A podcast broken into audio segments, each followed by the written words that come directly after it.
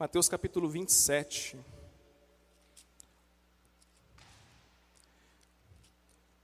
Antes de nós lermos, aqui presente, existe algum visitante? Alguém que está vindo pela primeira vez?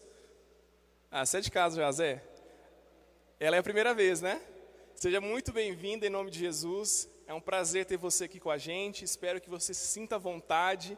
Né? Infelizmente, né, a gente não pode ir aí te dar um abraço, né? E dizer, dizer a gente pode falar, eu estou falando aqui, as pessoas que estão à volta aí também, que isso é muito importante e é um prazer ter você aqui junto com a gente. Seja muito bem-vindo em nome de Jesus. Amém?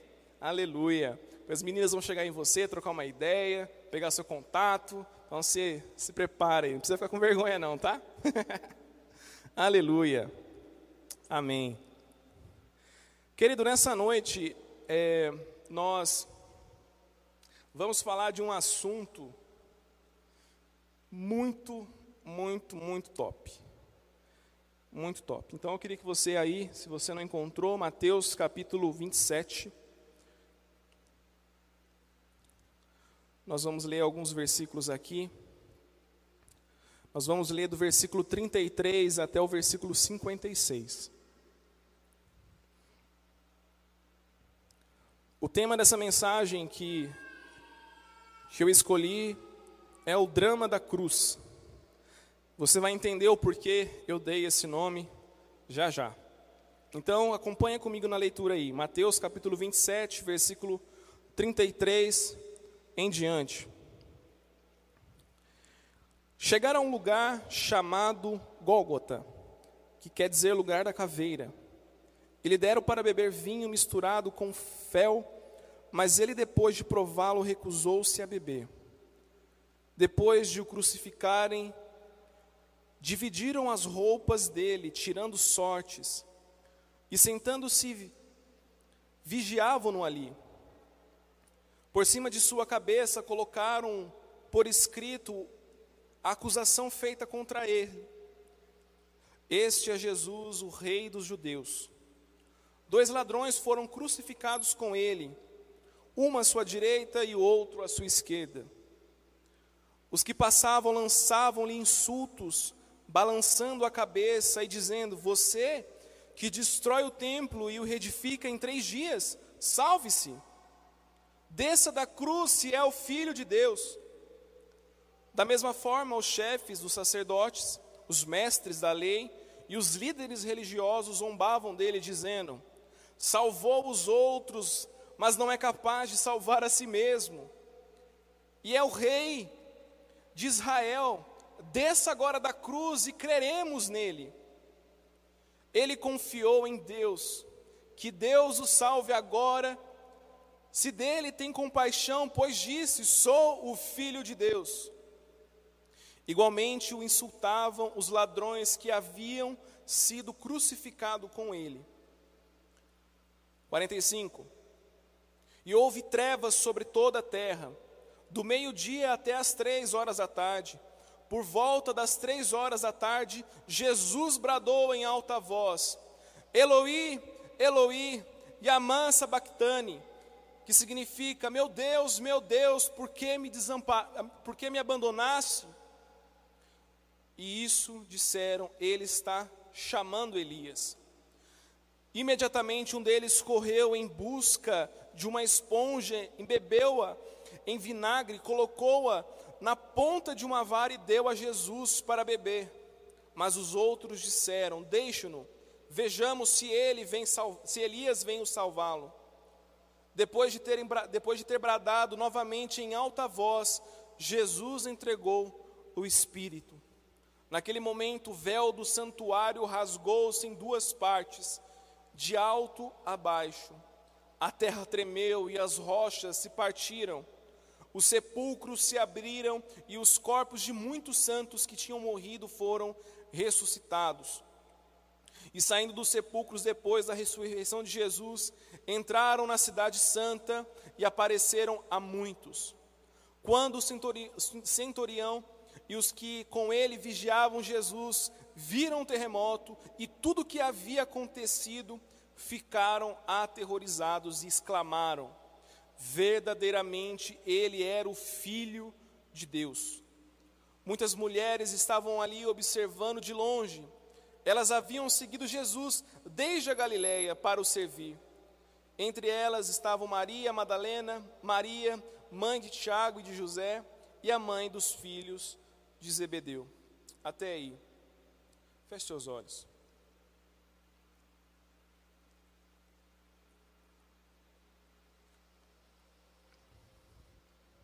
Senhor, essa é a tua palavra, Deus.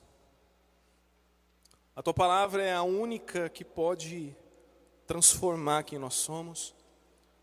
Só a tua palavra tem o poder de quebrar os grilhões. Só a tua palavra tem o poder de transformar quem nós somos. E Deus, nesse instante, nós te pedimos, Pai, fale conosco. Fale aos nossos corações, Pai, que o nosso coração esteja aberto para ouvir da tua palavra. Pai, porque eu sei que eu não posso dar nada de bom para os meus irmãos, mas o Senhor, Deus, tem sempre o melhor para nos dar. E Deus, nós te pedimos, vem nesta noite e fala conosco.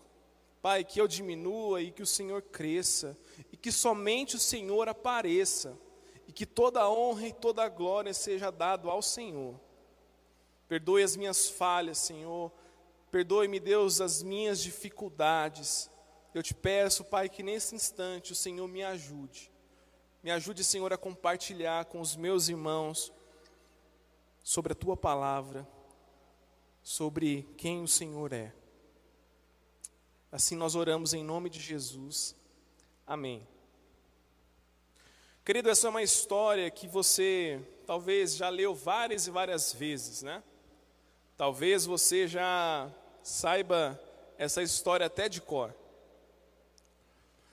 Mas essa história, ela representa um dos maiores dramas da humanidade. E por isso, né? Propositalmente, eita, eu dei esse nome. Então nós percebemos aqui a história a respeito da crucificação de Jesus. E às vezes a gente fica se perguntando se Deus foi pego de surpresa, se Deus tinha um plano B. Ou por que que Jesus teve que morrer naquela cruz? Vem cá. É, vem cá rapidinho. Por que, que Cristo teve que morrer então?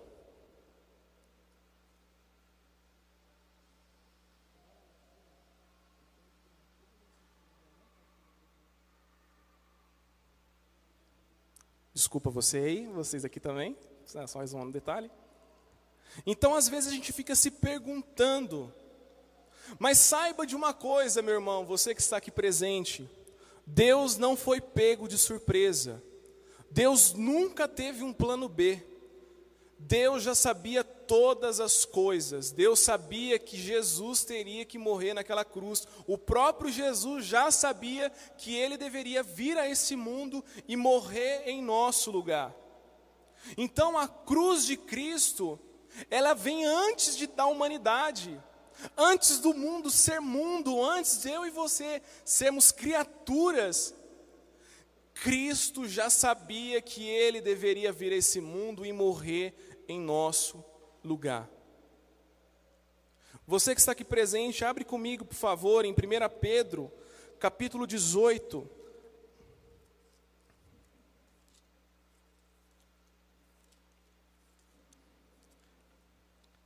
Primeira Pedro, capítulo 18, ou, oh, primeiro, 1 Pedro, capítulo 1, versículo 18 ao 20.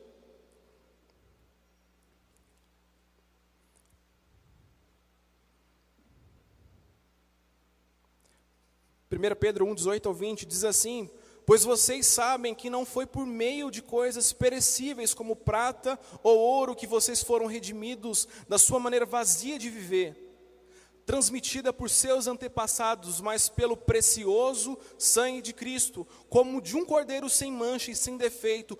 Olha só, versículo 20: Conhecido antes da criação do mundo, revelado nestes últimos tempos em favor de vocês. Então perceba que aqui Pedro está falando que antes de todas as coisas, antes de todas as coisas, já era conhecido que Cristo morreria em nosso lugar. Apocalipse, se você quiser abrir também aí, versículo 13, capítulo 13, versículo 8.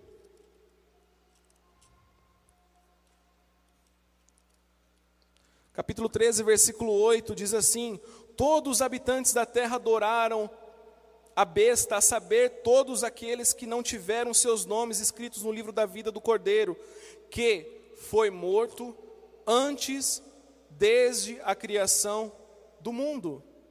Então perceba que antes de todas as coisas, Cristo já havia morrido em nosso lugar.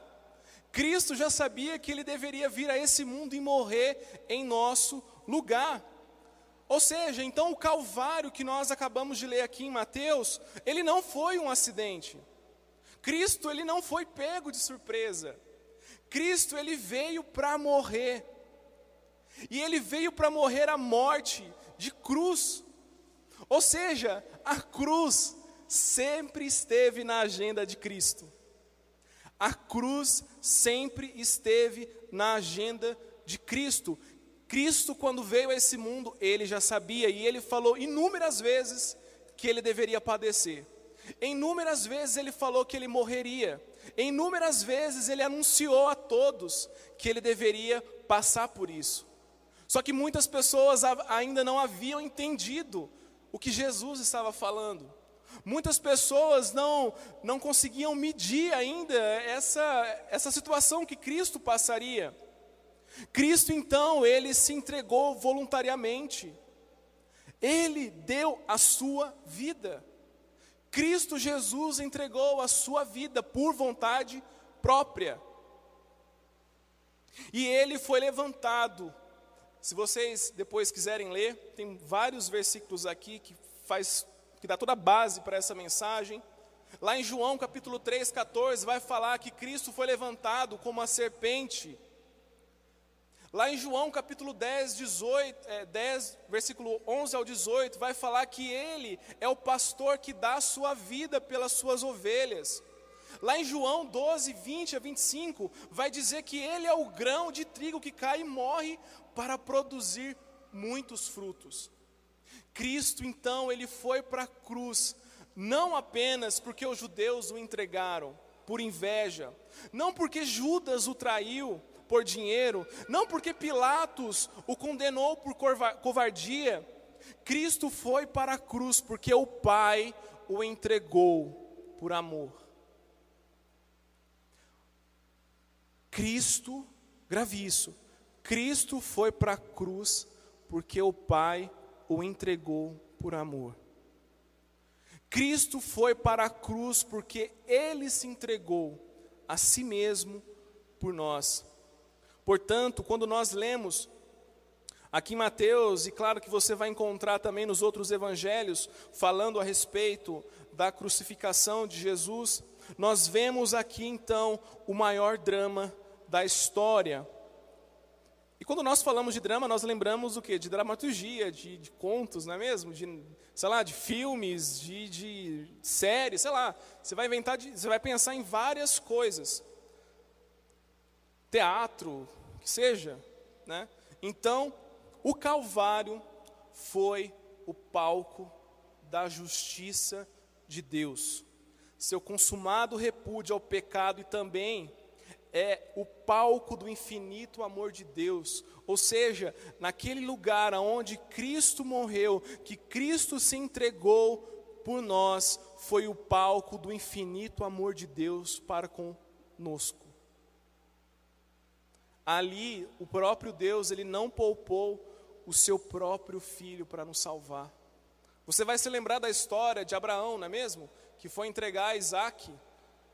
E o que aconteceu? Deus não deixou né, que Isaac fosse né, ali morto. Percebe que o próprio Deus, ele cumpriu o que Abraão ia fazer? O próprio Deus entregou o seu filho, e Cristo é a nossa libertação. Então eu separei aqui alguns pontos para a gente falar a respeito desse drama e, claro, também de nós caminharmos aqui nos versículos que nós acabamos de ler. O primeiro ponto que eu separei aqui é que Jesus, ele sofreu acusações. Jesus, ele foi acusado de várias coisas. Jesus foi acusado pelo próprio governo, o próprio governo de Roma acusou Jesus. Jesus ele foi acusado pelos religiosos. Jesus, ele foi acusado até mesmo pelo povo que o, o povo que via os milagres acontecendo. O povo se rebelou contra Cristo e o condenou. O próprio povo chamou testemunhas e ele foi acusado, julgado e sentenciado e condenado à pena de morte. E, gente, todas essas acusações eram falsas. Todas as acusações contra Cristo eram falsas. Aqui no versículo 37, esteja com a sua Bíblia aberta aí, por favor, você que está em casa aqui também, porque eu vou passando por alguns pontos aqui. No versículo 37, nós vemos aqui Jesus sendo acusado pela questão política. Por cima da sua cabeça colocaram por escrito a acusação feita contra ele. Este é Jesus, o Rei dos judeus. Então aqui nós vemos os judeus, por inveja, acusando e sediando os políticos, né, o governo, o Estado, Roma, César, a questionar as motivações da missão de Cristo. Acusaram-no de querer um trono em lugar de abraçar a cruz. Cara, Cristo nunca veio aqui querendo trono. Embora o povo judeu acredite piamente que esse Cristo viria para fazer a revolução, não é mesmo?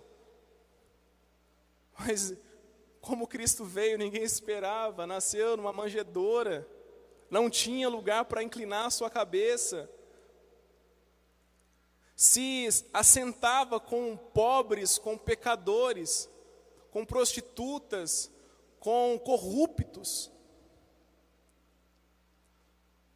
E ele foi acusado que ele era o rei dos judeus.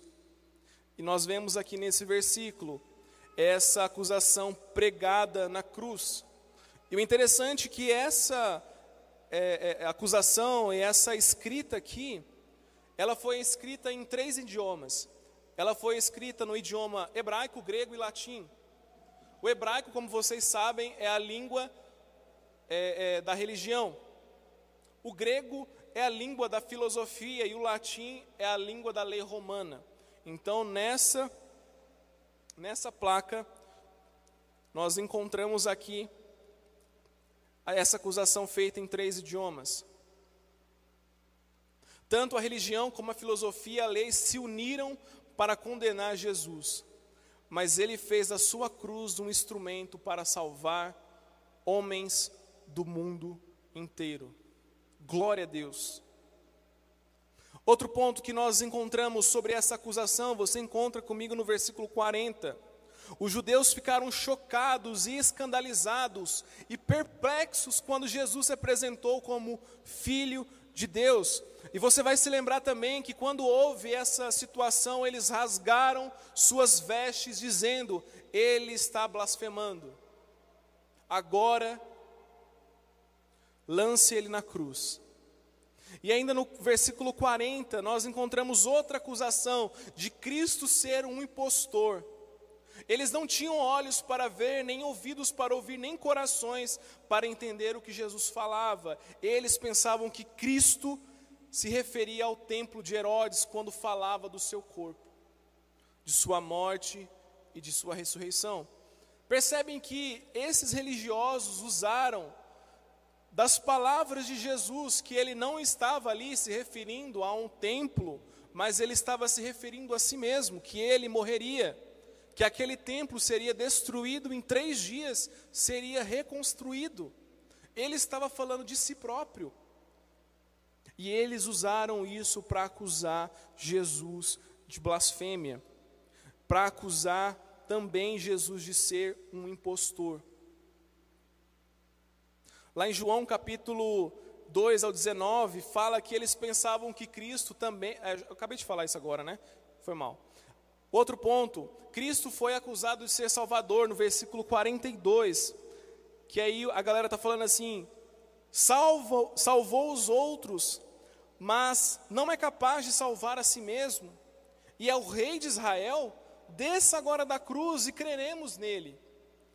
Olha só, Cristo está sendo acusado, Cristo está sendo zombado que ele salvou os outros e não poderia salvar a si mesmo. Mas esse não era o propósito de Cristo. Cristo deveria passar por aquilo, e por isso ele, em todo o tempo, ficou calado. Claro que você vai perceber ali na cruz Cristo falando algumas coisas, eu vou falar isso um pouquinho mais para frente, mas em todo o tempo nós vemos Cristo como um cordeiro calado. Cristo foi acusado de endividamente, indevidamente, o nome de Deus. Aqui no versículo 43, vai falar que eles pensavam que Jesus era um mentiroso, um lunático que procurava enganar os fracos ao afirmar que confiavam em Deus. Então percebam que que os religiosos que os rebeldes, que o Estado, que o governo acusou Jesus de coisas falsas. E mesmo assim, ele foi e abraçou a cruz. O segundo ponto que eu destaco desse drama é o desamparo de Jesus na cruz. No versículo 39, vai dizer assim: Os que passavam lançavam-lhe insultos, balançando a cabeça e dizendo: Você que destrói o templo e o reedifica em três dias, salve-se, desça da cruz, se é o filho de Deus. Gente, o próprio povo que caminhava com Jesus zombou dele naquele momento de dor, de aflição. Pessoas que foram curadas, pessoas que teve um encontro com Jesus naquele, naquele período, zombavam de Jesus, o insultavam. Jesus que levantou paralíticos, Jesus que curou cegos, leprosos, Jesus que ressuscitou mortos, agora estava sendo zombado pelo povo. Jesus também, no versículo 41, Diz assim: da mesma forma, os chefes dos sacerdotes, os mestres da lei e os líderes religiosos zombavam dele. Aquela galera que conhecia a palavra de Deus também zombavam de Cristo. Os religiosos também zombaram de Cristo. Até os ladrões que estavam na cruz também zombavam de Cristo. Você vê no, no versículo 44, igualmente insultava os ladrões que haviam sido crucificados com ele. Os caras que eram realmente para estar naquela cruz, até os caras estavam zoando de Jesus, zombando dele. E no versículo 46, esse eu imagino que foi o momento mais difícil de Cristo. Cara, a chicotada foi difícil? Foi. A zombação, a humilhação, foi difícil? Foi difícil. Mas esse daqui, esse ponto, que Jesus exclama aqui, que ele brada em alta voz, meu Deus, meu Deus, por que me abandonaste? Eu acho que esse foi o pior momento de Cristo. O momento que ele se separou do Pai. Esse, eu acredito, que foi a pior dor de Cristo, estar separado de Deus, ser desamparado por Deus.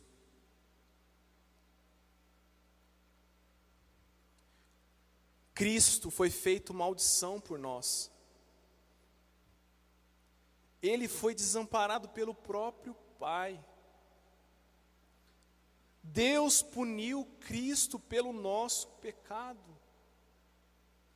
E Cristo sozinho, galera, ele bebeu o cálice da ira de Deus.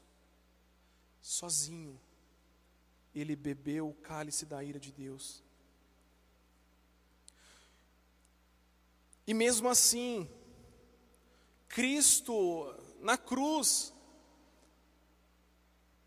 ele fala com as pessoas que estavam ali. E só uma, uma observação, gente.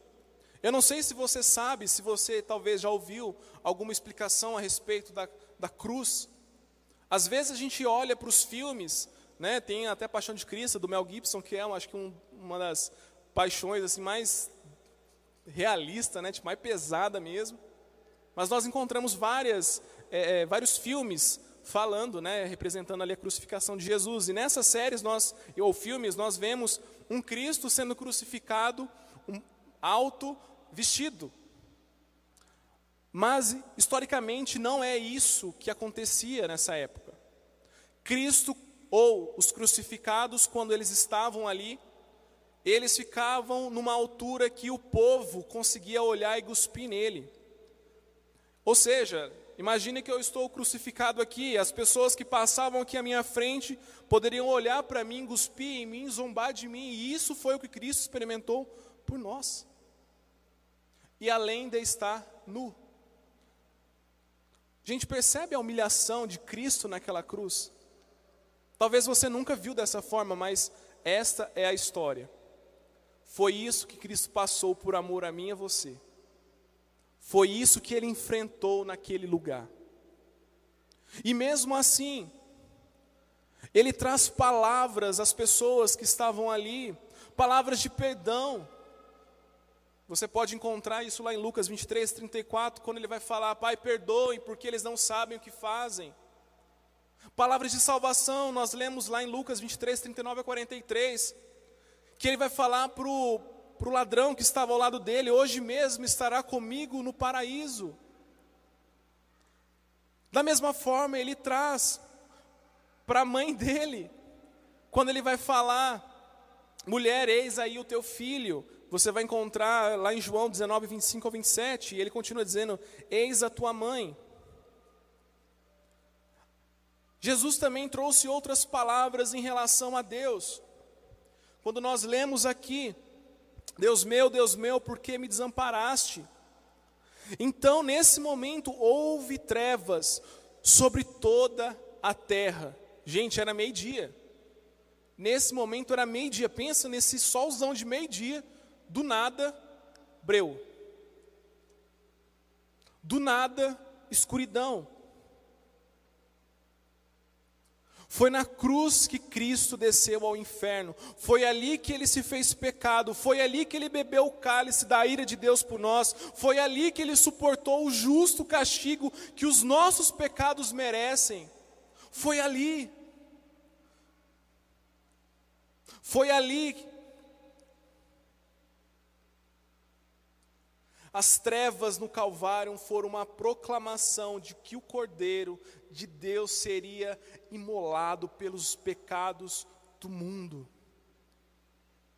E o povo achava que Jesus ainda estava clamando por Elias. Mas não havia apenas trevas naquele lugar, mas havia trevas também em suas mentes e corações.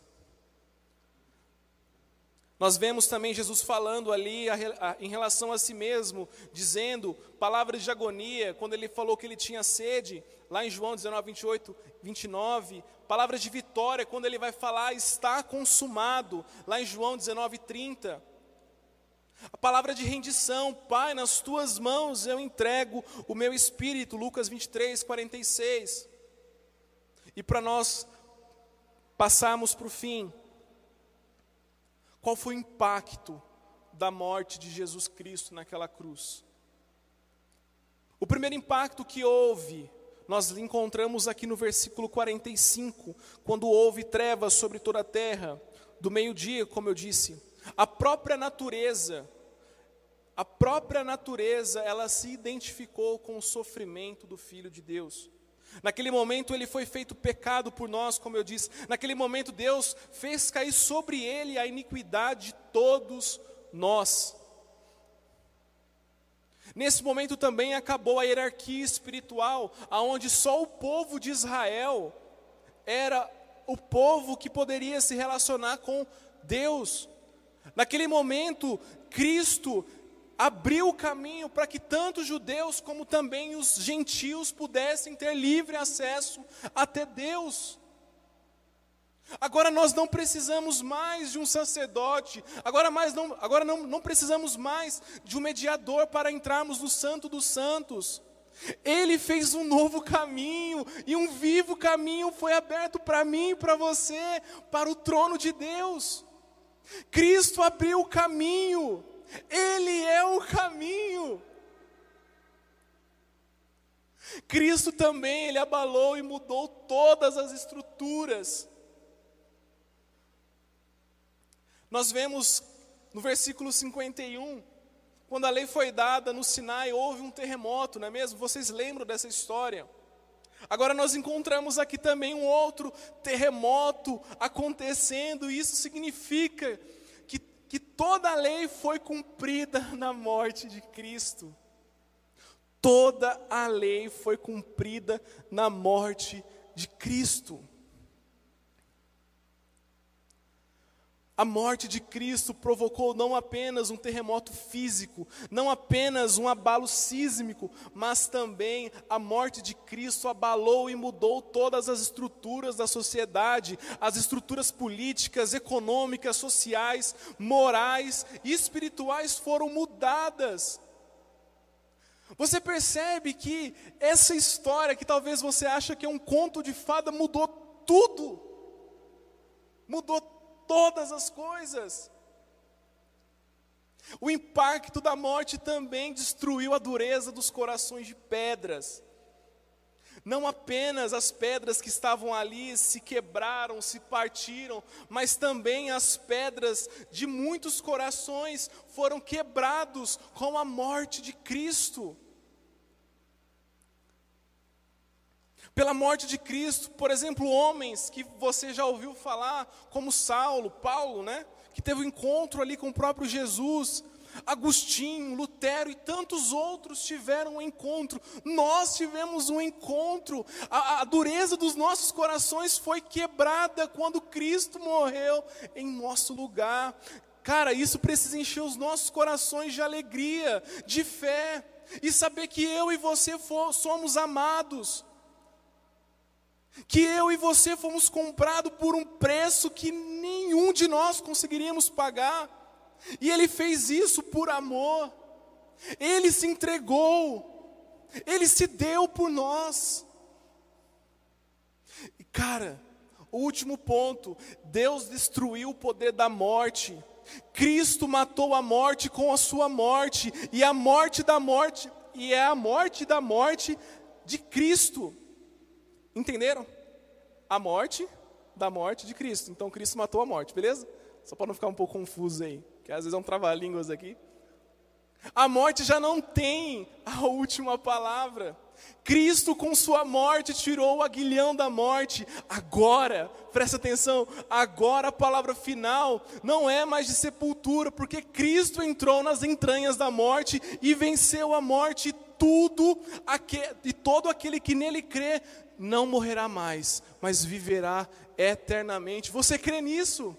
Cara, você que está em casa, você crê nisso, que através da morte de Cristo, eu e você teremos vida eterna.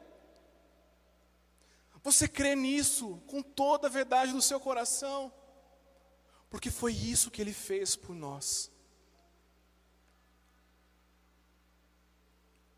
Foi isso que ele fez por nós. Aqui no versículo 54, vai falar que os centuriões ali reconheceu que Cristo era o Filho de Deus. Versículo 54.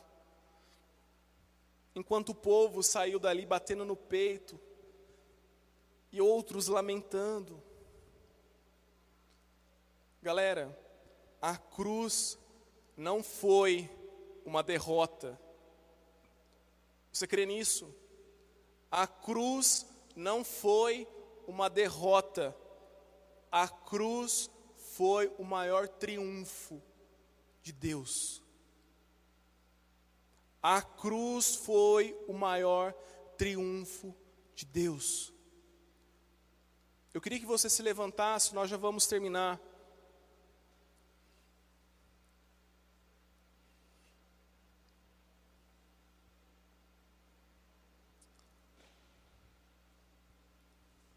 Na cruz, Jesus venceu o diabo. Lá ele, ele expôs o diabo e suas hostes ao desprezo e triunfou sobre eles. Depois você pode ler em Colossenses 2,14. Lá ele desfez todas as obras do diabo.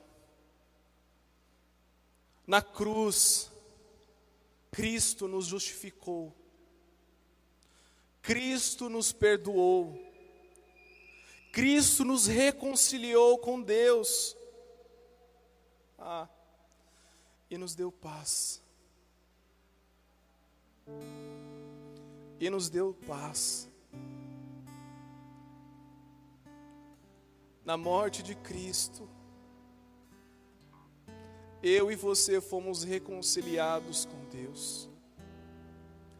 Eu e você temos acesso diretamente por meio de Cristo a Deus. A dívida que era nossa foi paga naquela cruz. Essa dívida foi perdoada pela morte de Cristo. Cristo matou a morte ali na morte de cruz. Cristo tem em Suas mãos a chave da morte. Cristo tem o poder sobre todas as coisas.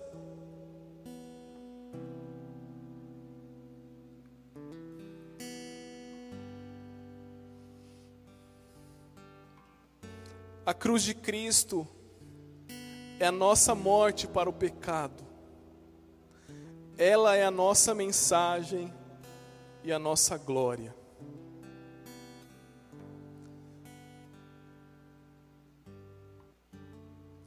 Eu queria que você nesse instante você fechasse seus olhos, curvasse a sua cabeça. Nós já estamos terminando.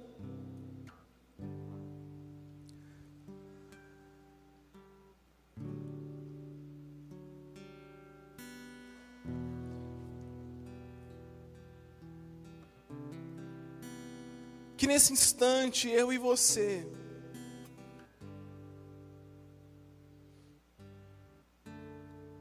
venhamos fazer uma autoavaliação.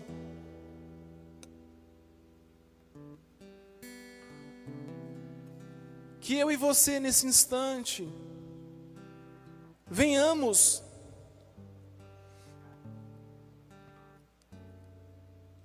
entregar o nosso coração a esse Deus de amor que não poupou o seu próprio filho.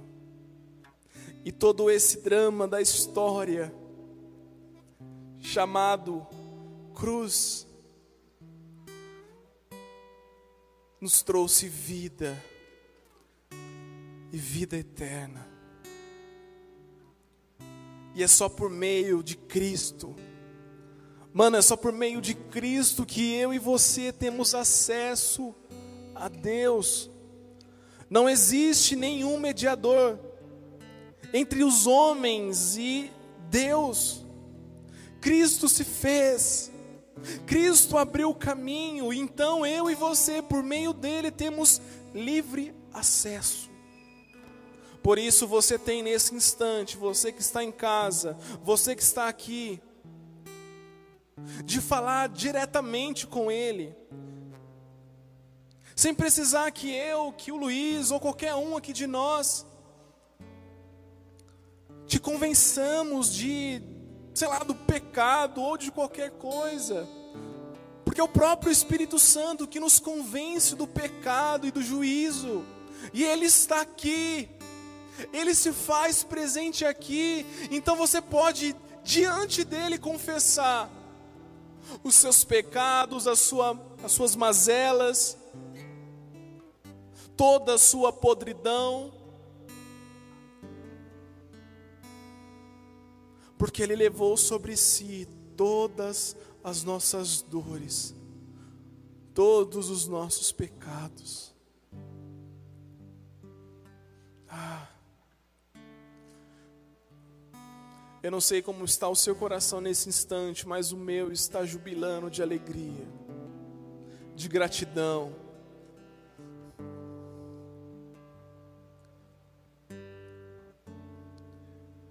Por isso,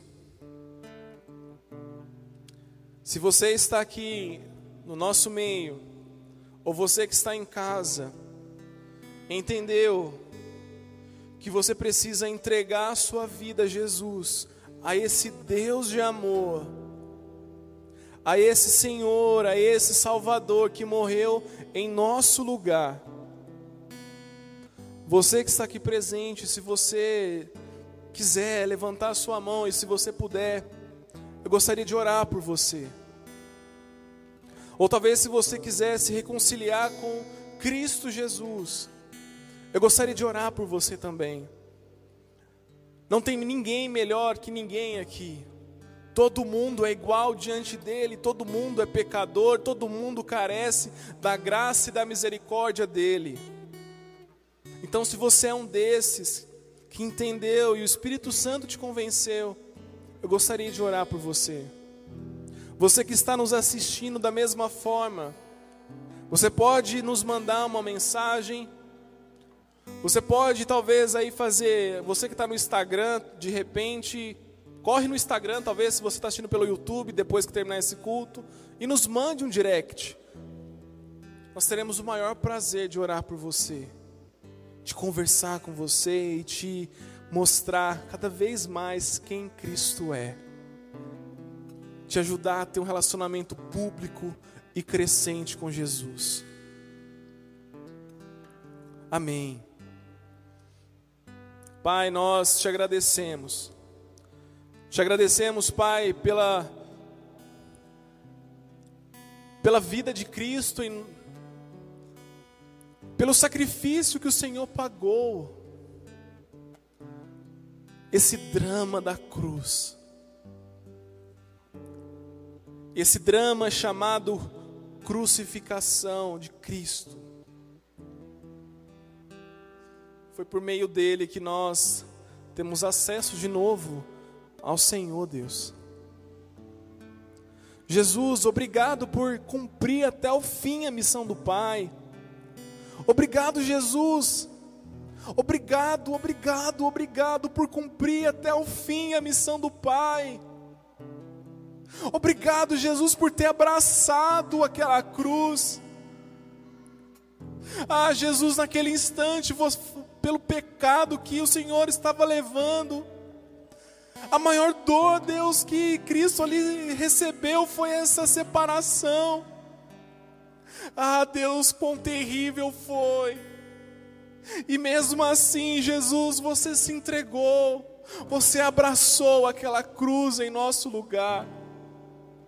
Você levou todo o castigo, você bebeu o cálice da ira de Deus em nosso lugar. Obrigado, Jesus. Obrigado, Jesus. Obrigado, obrigado, Jesus. E Pai, que essa mensagem ecoe todos os dias em nossos corações. Que nós venhamos nos lembrar, Deus, a cada segundo do preço que o Senhor pagou em nosso lugar. Que a cada segundo nós venhamos lembrar que agora em Cristo nós temos acesso livre ao Senhor. Que nós venhamos lembrar que a graça, que a, que a misericórdia nos, nos envolve a cada manhã. Por isso, Pai, nós te louvamos e te agradecemos. Nos ajude, Senhor, a cada dia ser mais parecido com Cristo. Nos ajude, Senhor. Aleluia. Aleluia. Aleluia. Que essa mensagem, meu querido, vocês que estão aqui presentes, você que está em casa, ela continue ecoando no coração de vocês. Que ela continue trazendo ao seu coração esperança. Que ela continue trazendo alegria ao seu coração, sabendo que Cristo vive. Sabendo que Cristo está à direita de Deus Pai. Sabendo que um dia Ele virá nos buscar que essa mensagem ecoe a cada segundo em nossos corações. Amém? Aleluia. Que Deus possa te abençoar, você que está em casa. Querido, vocês que estão aqui presentes, como é bom, embora a gente não pode chegar e dar aquele abraço apertado, mas como é bom estar próximo de vocês, mesmo que no toque aqui do cotovelo, né? Ou no soquinho mas de estar junto com vocês. Que Deus possa abençoar vocês. Semana que vem, nesse mesmo horário, nesse mesmo canal, quem se lembrou aí do, do, bordão? Nesse mesmo horário, nesse mesmo canal, nós encontramos aqui novamente, às sete horas da noite. Por isso, eu gostaria que você convidasse seus amigos, vocês que estão aqui, convida geral. Você que está em casa da mesma forma, e lembre-se, nós temos um número limitado de pessoas, não é mesmo? Então é isso, gente. Que Deus possa te abençoar. Tenha um final de semana abençoado, um restante de sábado maravilhoso para a honra e glória do Senhor. E nos encontramos em breve, se assim Deus permitir. Amém? Que Deus abençoe. Deus abençoe vocês. Em nome de Jesus. E até mais.